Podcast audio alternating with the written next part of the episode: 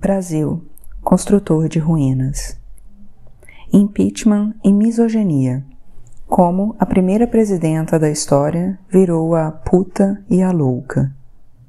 Quanto mais o cerco apertava e o impeachment ia se desenhando com uma probabilidade cada vez maior, mais o governo do PT se tornava o governo do PMDB, confundindo-se com a mesma direita que o criticava nas ruas.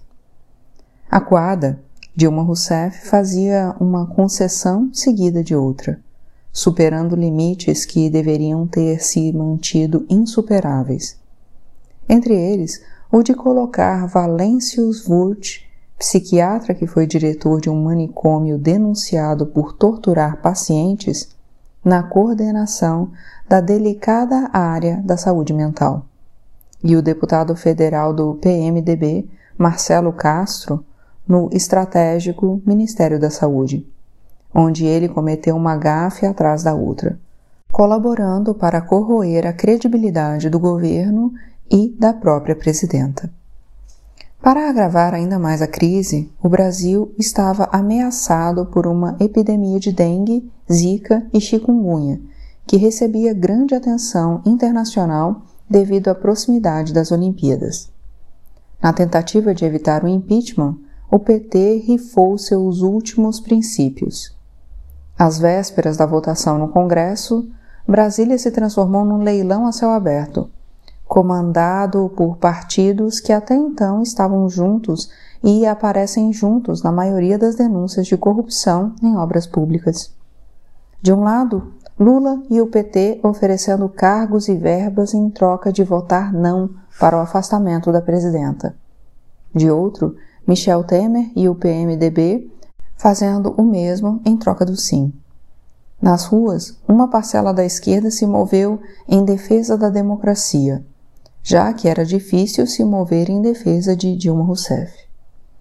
Enquanto uma parte da esquerda ocupava as ruas para se opor ao impeachment, Dilma sancionou a lei antiterrorismo, que poderia ser usada para criminalizar os mesmos movimentos sociais e manifestantes que lutavam pelo seu mandato.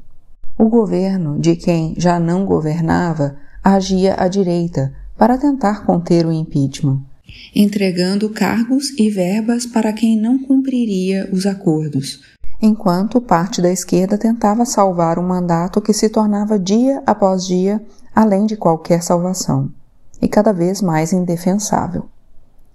Machismo e a misoginia podem não ter sido a causa direta das manifestações contra Dilma Rousseff. O preconceito e o ódio contra as mulheres, porém, irrompiam na forma de tratar a primeira presidenta da história do Brasil. Dilma era chamada nas sacadas e janelas de vagabunda e de vaca. Eram esses os adjetivos escolhidos para acompanhar o som das panelas espancadas. Brasileiros de ambos os sexos escolheram verbos usados para desqualificar as mulheres para protestar contra a corrupção e a incompetência que atribuíam à presidenta e ao seu partido. Este não é um dado qualquer. No segundo semestre de 2015, um adesivo apareceu no tanque de gasolina de carros pelo país. Representava a figura de uma Dilma sorridente, de pernas abertas. Quando o carro fosse abastecido, a bomba de gasolina penetrava sexualmente a presidenta. Quem usava o adesivo justificava a montagem criminosa como um protesto contra o aumento da gasolina. Mas a mensagem era tão explícita quanto o ato. A presidenta era estuprada cada vez que o tanque era abastecido.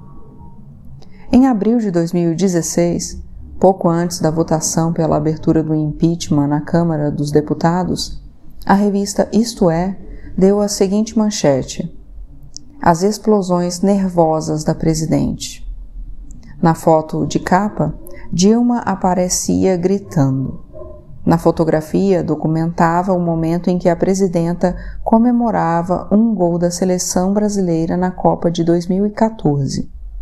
Mas foi tirada no seu contexto e, junto com o título, usada para dar a ideia de que Dilma estava fora de controle, logo precisava ser tirada do poder. No texto, era dito literalmente que ela teria perdido as condições emocionais para conduzir o governo.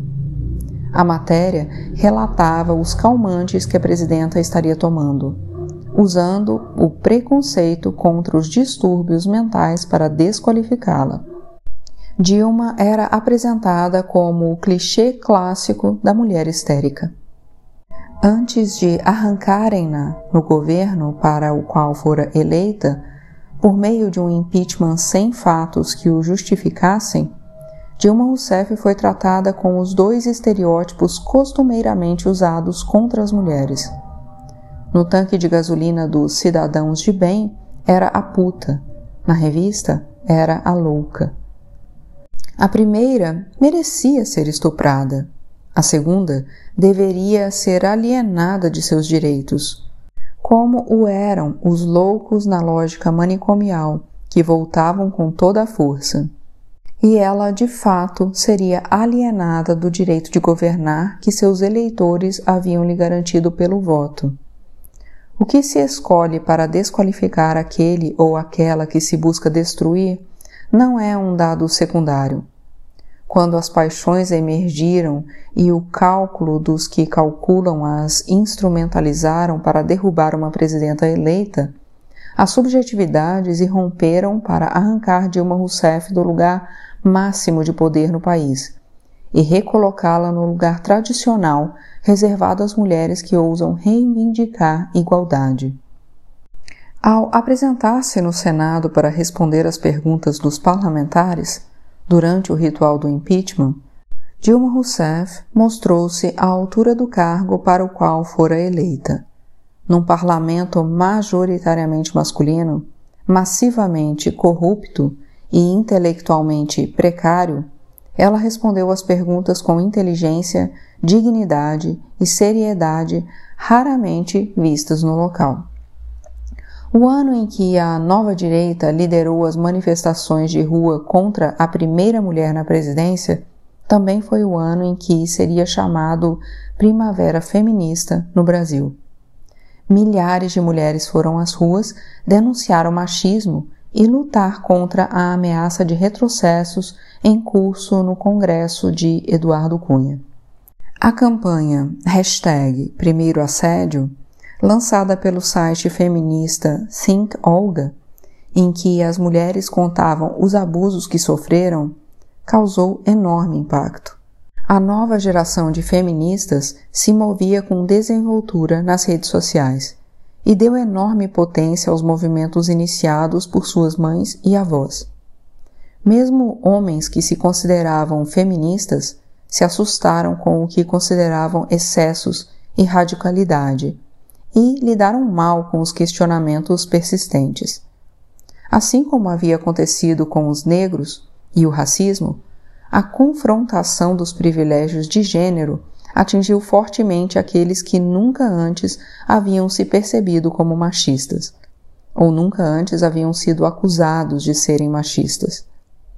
O privilégio de se considerar um cara bacana é, assim como o de o considerar um branco bacana muito mais enraizado do que parece. Intelectuais de esquerda bateram forte nas mulheres em artigos e nas redes sociais, já que não podiam bater nelas fisicamente. Espremendo toda a retórica e o usual name dropping, vários artigos foram escritos apenas para dizer, com muito ódio e ressentimento, que as mulheres não são capazes de pensar bem e não deveriam estar ocupando o espaço que alguns homens queriam continuar mantendo como uma reserva de mercado natural. Como nas colunas de opinião publicadas na imprensa, por exemplo. É claro que esse desejo não era confessado, mas sim disfarçado pelo linguajar acadêmico e protegido por teses intelectualizadas. Ainda assim, para quem se dedica a escutar, era explícito. O impeachment de Dilma Rousseff e a crescente ocupação das ruas pelas mulheres não são uma coincidência de datas. A força dos novos feminismos e a violenta reação a eles estão intimamente conectadas. O que aconteceu e está em curso no Brasil se expressa numa teia intrincada. A pressão das novas mulheres e o deslocamento do lugar do homem provocado por elas é um dos fios dessa trama.